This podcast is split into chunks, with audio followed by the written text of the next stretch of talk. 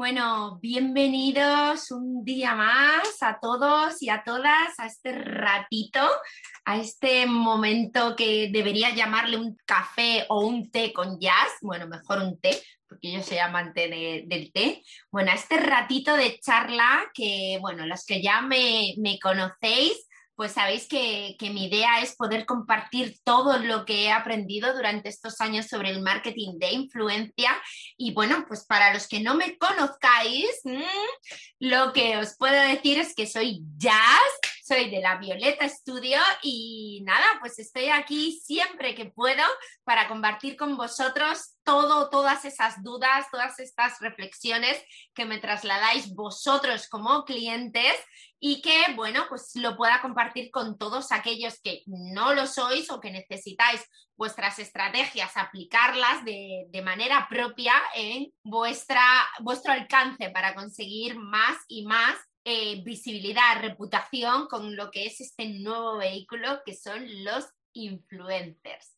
Así que nada, bueno, el tema que nos trae hoy es un tema que me habéis pedido bastante por, por otros canales y es saber cuánto debe cobrar un influencer. O dicho de otra manera, ¿cómo saber si este precio es bueno o es malo el que me ha ofrecido el influencer. Así que nada, vamos a estar en este ratito intentando poder despejar esa duda y bueno, pues yo querría comentaros algunos pasos que sí que tendréis que tener en cuenta. Hay muchísimos más, pero yo creo que estos son sobre todo los más importantes y que seguramente os va a dar un montón de claridad. Así que, ¿estáis listos y listas?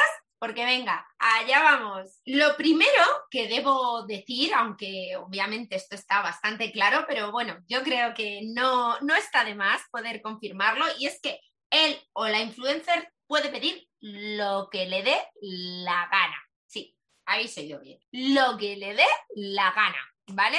Pues sí, está en su derecho, ¿vale? De poder pedir lo que quiera. Otra cosa será que nosotros queramos pagarlo, ¿vale? Esto queda claro. Pero puede pedir lo que considere, ¿vale? Y esto, en cierto modo, bueno, en cierto y, realmente aplica tanto si el pago es con dinero a través de un fee, como si es con especie, a, a, través de un intercambio de producto, ¿vale? Aplicaría para las dos cosas, o sea, puede pedir la cantidad de dinero que considere por lo que le habéis pedido promocionar o puede pedir una cantidad X de producto o varias piezas o lo que sea si, si tiene, no sé, a, más miembros de la familia o, o, no sé, dependerá de vuestro producto, si también así lo considera, ¿vale? Así que la primera cosa, aunque es bastante obvia, determinar que puede pedir el precio que queramos. Otra cosa es que lo queramos pagar. Lo primero imprescindible, imprescindible es, antes de valorar si un producto o un fee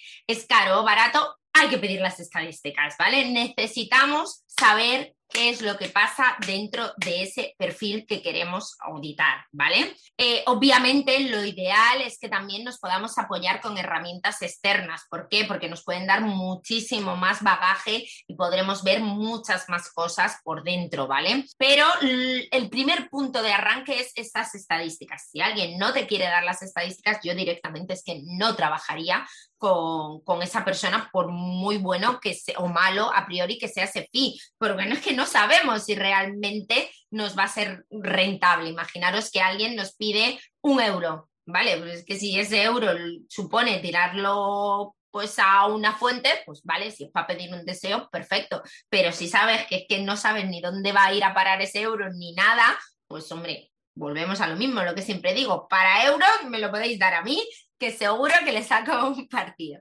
Bueno, con esto os quiero, os quiero, que no me cansaré, no me cansaré de decirlo, recalcar la importancia que es pedir siempre estadísticas. Tenemos que ver lo que ocurre, ¿vale?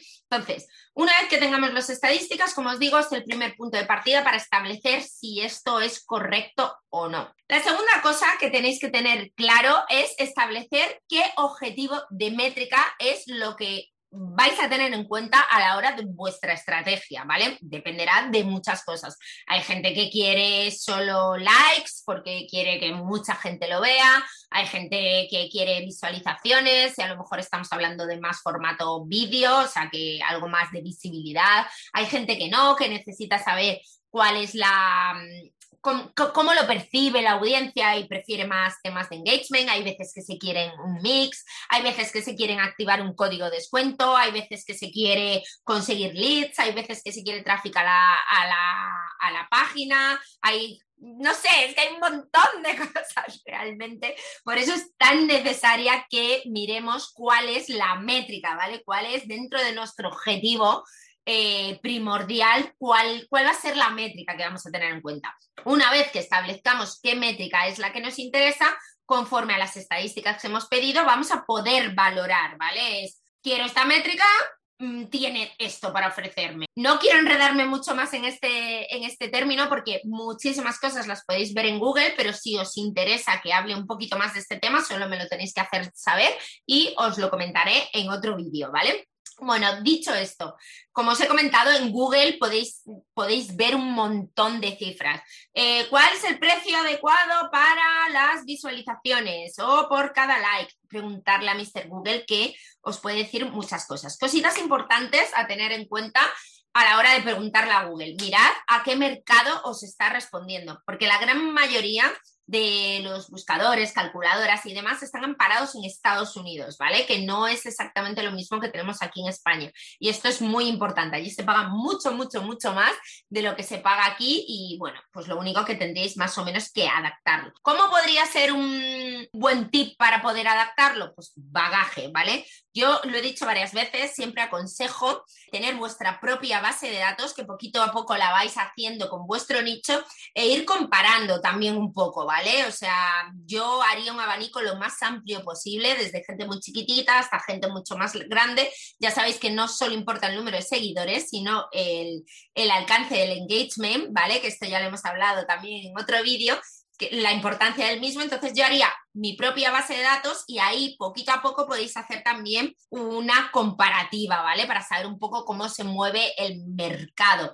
Importante, cuando hagáis esta comparativa, mm, que alguien os lo haga súper regalado o alguien os lo haga súper caro, no determina que sea así el comportamiento de vuestro nicho, ¿vale? Para eso pues tendréis que tantear mucho, ¿vale? Y también guiaros, como siempre, de vuestra intuición para poder trabajar con aquellos influencers que creéis que encajen. Vuestra intuición de primeras, porque luego hay que analizar el perfil por dentro, ¿vale? Esto es súper, súper importante, que no estamos aquí para hacer favores a amigos y oye, que si lo estamos fenomenal, pero entonces no esperemos ningún objetivo, ¿vale? Porque a los amigos, como en la vida, no podemos estar pidiéndoles cosas así porque sí, sino que tenemos que ofrecer cosas a cambio, ¿vale? Con esto lo que quiero decir es que una vez que valoréis, ¿vale? Lo que cuesta cada una de, de esos impactos que os dé, pues ya tendréis que ver si os sale rentable o no os sale rentable. Aquí lo ideal pues es como todo, ¿no? Ir a donde más rentabilidad te da con el menor precio posible. Ya está, no, no tiene mucho más. A veces ocurre, a mí me ha ocurrido muchísimas veces que tienes sobre todo una campaña, pues a lo mejor con un gran número de, influencers y pues resulta que tienes a alguien que te encaja por muchas cosas, pero se pasa un poquito de precio y que no, no acaba de encajarte. Claro, aquí como todo, aplicamos el sentido común. Si veo que dentro de ese listado hay gente que tengo por exceso, pues a lo mejor puedo compensar a alguien un poco por, por defecto, ¿no? Porque se queda un poco equilibrado. Aquí se trata, como siempre, de que esta balanza sea lo más equilibrado posible y que vaya, si tiene que desnivelarse, que vaya siempre a nuestro favor, ¿no? Pero respetando siempre que los influencers son personas, por lo cual no podemos ni debemos abusar nunca de ellos, ¿vale? Es súper, súper importante que tengamos un trato justo, que les queramos, que los miramos, estamos dejando en sus manos, estamos dejando en sus manos la comunicación de nuestro producto, así que se tienen que sentir bien, se tienen que sentir escuchados y oye, cuando todas esas cosas se encajan, os juro que funciona, funciona y mucho. Y bueno, ya alguna persona también me ha comentado que qué pasa cuando es intercambio de producto. Pues pasa exactamente lo mismo, o sea, tendremos que intentar ofrecer un producto que sea más o menos equivalente al precio supuesto que debería tener ese influencer, ¿no? Esto lo he comentado ya varias veces, pero bueno, haré una pequeña pincelada y es que no es lo mismo ofrecer unos zapatos de 50 euros que ofrecer un viaje que ofrecer una botella de vino o que ofrecer un sacapuntas. Pues supongo que esto lo entenderéis. Habrá gente que a lo mejor quiera el sacapuntas por varias razones, o porque su comunidad sea muy chiquitita y bueno, pues le valga el sacapuntas, o porque justo necesite un sacapuntas, o porque sea un loco de los sacapuntas, ¿no?